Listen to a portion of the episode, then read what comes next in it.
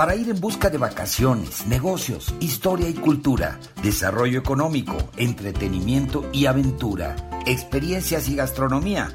La fórmula es el turismo. Tu programa favorito de turismo y mucho más en podcast Spotify. 20 años de experiencias en la promoción turística de México y el mundo para que tú busques la información que más necesitas cuando tú quieras, a la hora que quieras y en el lugar que quieras con la información más completa para preparar tu agenda de viajes, de placer y de negocios. Yo soy Víctor Blasquez. Comenzamos. Pues amigos de podcast Spotify, la fórmula es el turismo. Bienvenidos una vez más todos aquellos que ya están con nosotros, los que nos siguen mañana, tarde y noche, y bueno, todos aquellos que se están sumando y que agradecemos porque cada día son más al podcast. Y aquí estamos para ofrecerles un episodio más de estos recorridos y, yo diría descubrimientos fantásticos que nos trae nuestro queridísimo amigo y colega don Iván Félix, que es nuestro guía especializado en el paraíso de La Paz, Baja California Sur. Y hoy, pues no será la excepción, vamos a, descubrir algunos de los temas más interesantes para que lo pueda poner en su agenda de viajes de placer a La Paz, Baja California Sur. ¿Qué Iván? ¿Cómo estás? Hola, Víctor, ¿qué tal? Saludos a ti y a toda tu audiencia. Pues, pues aquí ya estamos, como siempre, listos para recibirlos muy contentos. Ya la temporada de verano pues ya la tenemos en puerta. De hecho, justamente el día de hoy por la mañana se celebró el banderazo de todas las acciones para la temporada de vacaciones de 2022, desde este verano. Y justamente el subsecretario de Turismo Federal vino a, a dar el banderazo de estas vacaciones junto con el gobernador del estado. Entonces, pues La Paz está lista para ti, lista para tus radioescuchas, lista para todos nuestros visitantes.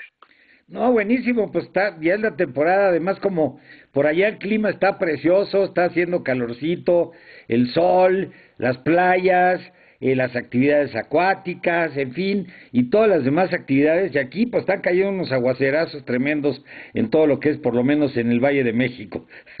¿Qué te cuento? ¿Y qué tenemos para el día de hoy? ¿De qué podemos descubrirle a nuestros seguidores en podcast de La Paz, Baja California Sur, que no hayamos hablado con más detalle.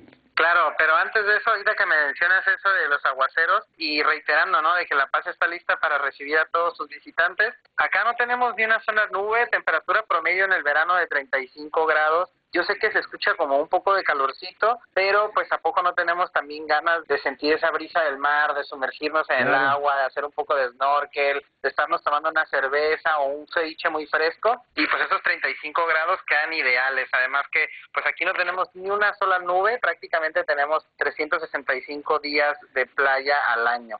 Bueno, y tienes la brisa, como tú bien dices, la brisa siempre refresca y, y porque pues tienes la brisa del mar, que aunque la temperatura es alta, siempre la brisa del mar refresca y entonces no sientes que estás en medio de, de una olla de bochorno y de calor, sino al contrario, estás en un lugar sabrosísimo. Oye, ¿de qué vamos a platicar, mi querido? Vamos a, a entrar en materia para que nuestros amigos de podcast vayan tomando nota de otros de las razones para poder viajar allá a La Paz, Baja California Sur.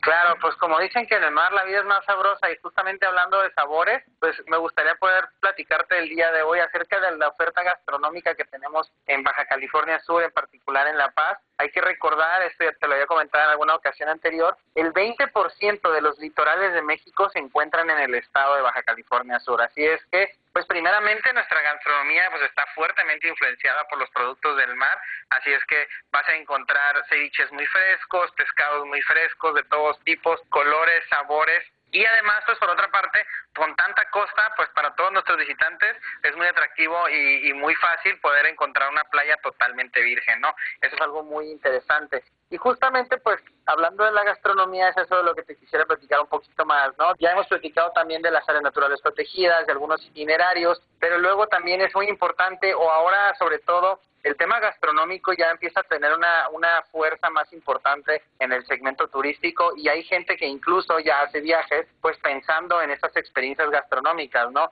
Ya no solamente la playa, sino decir, ¿sabes qué? Pues voy a ir a probar verdaderos sabores pues sudcalifornianos o de la región norte del país, porque digo, no todo es pescado, también tenemos unas carnes muy buenas, pero sin duda pues nos reconocen por nuestros mariscos, ¿no? Y en ese sentido podemos encontrar diferentes restaurantes para todos los presupuestos, eso es muy importante. Si bien La Paz no es un destino barato, no significa que todas las opciones sean costosas, claro que hay muchas opciones variadas, empezando por los tacos de pescado, algo muy tradicional y algo que a mí particularmente me gusta es que no lo vas a encontrar en un restaurante elegante. Los tacos de pescado son tradicionales, no elegantes, y eso me gusta que puedes ir a diferentes puestecitos, a pesar de que pueden estar en la zona turística, es a donde los locales vamos y los compramos. De los más famosos tenemos los tacos El Estadio, tenemos los hermanos González, tenemos Taco Fish, que cabe mencionar Taco Fish, lo puedes encontrar en el último capítulo de la segunda temporada de Taco Chronicles en Netflix, y esta es información que no todo el mundo sabe bastante interesante. Esto pues para la propuesta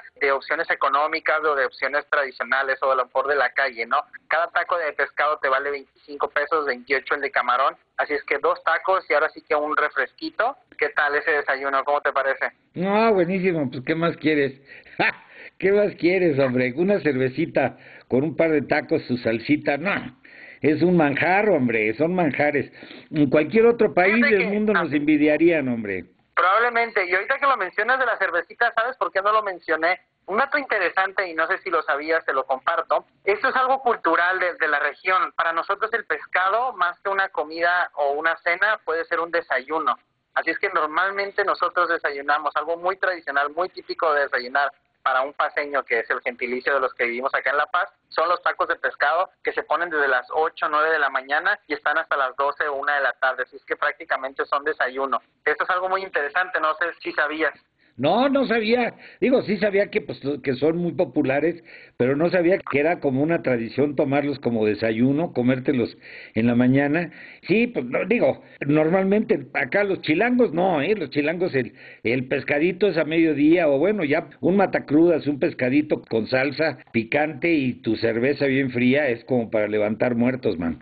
Digo, claro, los puedes comer todo el día, pero es muy tradicional, por eso es que la cervecita a lo mejor no la, no la acompaña todavía. No, ya para eso tenemos opciones al mediodía. Y fíjate, y reiterando esa parte de que la gastronomía está cobrando un, un valor mucho más importante dentro del turismo, de igual manera también la oferta gastronómica se ha incrementado en el destino. Tenemos ya muchísimos restaurantes a lo largo de todo el malecón que están procurando ya no solamente enfocarse como en platillos internacionales, ¿no? Que era como algo que los reconocía, sino están volviendo a sus orígenes y están diciendo, bueno, si tenemos toda esta gastronomía, toda esta riqueza cultural por la parte de los alimentos, pues vamos a darles ese, ese realce, ¿no? Así es que los, los restaurantes de la zona centro, sobre todo, pues están enfocando en muchos platillos tradicionales con pescados y con mariscos para resaltar, pues, esta herencia cultural, ¿no? Que tenemos. Y uno de ellos, por ejemplo, que me gusta, a mí particularmente me gusta mucho, justamente se llama Restaurante Origen. Lo encuentras en el corazón del malecón, hacia el centro histórico, a media cuadra del malecón, y tiene un menú de degustación que incluye dentro de lo que trae, son, te digo, estas, estas propuestas gastronómicas con platillos locales, pero cada uno de los chefs pues va poniendo de su cosecha. Por ejemplo, tienen unos tacos fritos de pulpo con una salsa de tejuino.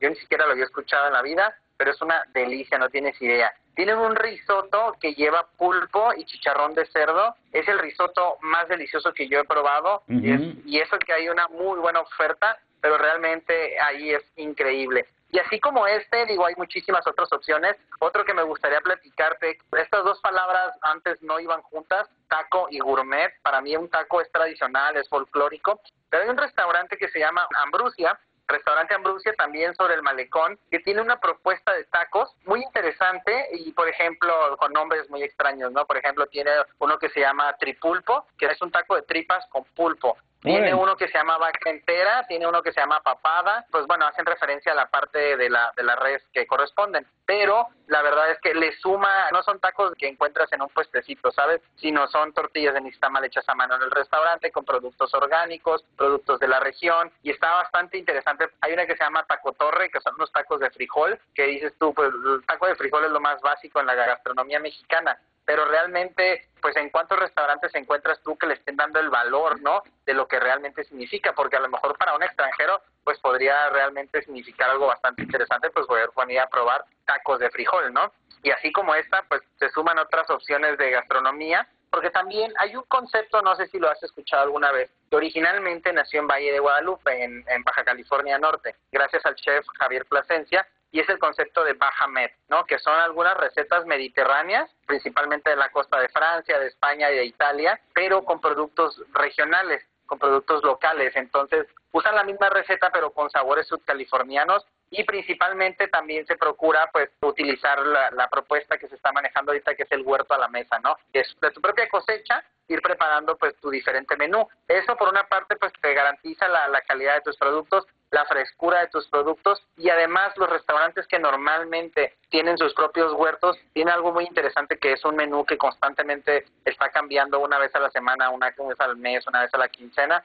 porque dependiendo de lo que vayan teniendo en sus huertos es lo que van ofreciendo a sus comensales. Entonces, puede que en una visita que tengas a La Paz de a lo mejor extensa de cinco o siete días, puedes ir el primer día a uno de estos restaurantes del huerto a la mesa y a lo mejor para el sexto día vuelves a ir al mismo restaurante y te ofrecen otra experiencia diferente. Y eso está bastante interesante. No sé si habías escuchado al respecto. Sí, eso está padrísimo. No, bueno, me queda claro que tiene que ver con los cultivos y con los productos que, que va dando cada huerta y también pues eh, la creatividad de los chefs que también es increíble porque se las ingenian para aprovechar estos momentos y estas temporadas para presentar estas combinaciones, como tú bien dices, de productos todos frescos, naturales, ya sea de productos del mar, como son los mariscos, los pescados, y la combinación con este todos estos frutos de la tierra y en los huertos orgánicos, que además hay que decirlo de paso, pues son productos que tienen un sabor totalmente diferente al de los huertos tradicionales,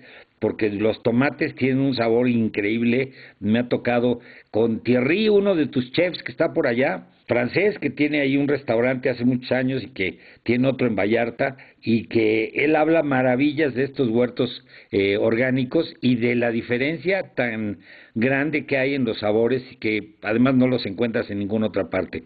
Así es, como bien lo dices, es una, una experiencia bastante, pues suma bastante solamente ir y comer y decir, ah, qué rico, ¿no? Si no sabes que aparte, pues están consumiendo productos locales, está contratando mano local, así es que, pues en realidad ayuda también, no solamente rico, sino ni diferente la experiencia, pero también ayudas a la economía local, algo muy interesante. Y luego también tenemos, te digo, yo te puedo platicar desde lo que encontramos en la calle hasta alta cocina. Después también tenemos restaurantes como por ejemplo Sorstis o tenemos el Seaside o tenemos Cardón, que es el Cardón eh, pertenece al, al desarrollo turístico de Puerta Cortés es el restaurante más exclusivo que tenemos en el destino. Este ya es de alta cocina, fine dining, donde encuentras, nuevamente seguimos con platillos regionales, pero pues ya de chef con muchísimo más renombre, ¿no? Y estos que te comento, cabe mencionar que Sorstis es uno de mis favoritos, es comida italiana, muy buena, la verdad es que de, de, los más bonitos, la decoración, el servicio es increíble. Y también está muy interesante que además de que existe toda esta oferta de recetas tradicionales o regionales, también vamos a encontrar en La Paz